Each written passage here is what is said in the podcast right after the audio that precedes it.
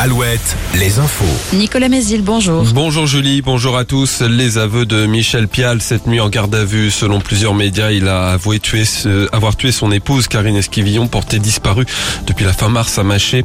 Il aurait parlé d'un accident par arme à feu. Le corps aurait été retrouvé dans un bois ou un champ près de Chaland. Michel Pial qui est en garde à vue depuis mercredi matin. Il devrait être déféré dans la matinée devant un juge d'instruction pour être mis en examen, voire placé en détention provisoire. Décision du tribunal de Paris le 7 juillet dans le procès du crash d'un Alpha Jet en Touraine à Vouvray en 2014. Le pilote instructeur qui se trouvait dans l'appareil avec son élève était jugé hier pour homicide involontaire. L'avion s'était écrasé sur un foyer de personnes handicapées euh, faisant un mort et quatre blessés. Aucune peine n'a été réclamée. Six hommes interpellés par les gendarmes dans une affaire de trafic d'huile usagée de friture. Plus d'une cinquantaine de vols commis en centre-val de Loire dans des fast-foods et des collectivités. 385 tonnes d'huile au total pour un préjudice de 460 000 euros. Cette huile est très convoitée dans l'industrie des biocarburants et certains véhicules équipés de vieux moteurs diesel peuvent rouler avec ce carburant.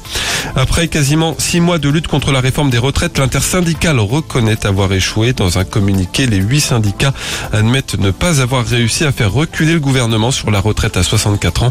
Ils se réuniront désormais à la rentrée pour parler salaire, pension et conditions de travail. Une quinzaine d'interventions des pompiers hier en fin d'après-midi en Maine-et-Loire les orages ont été localement violents et diluviens, notamment dans le secteur d'Ombré d'Anjou et dans l'agglo d'Angers. Le club d'Angesco va-t-il bientôt changer de propriétaire Selon le courrier de l'Ouest, Saïd Chaban serait en discussion avec Pascal Cagny, actuel dirigeant de la société Business France et ancien patron de Packard Bell à Angers et d'Apple Europe.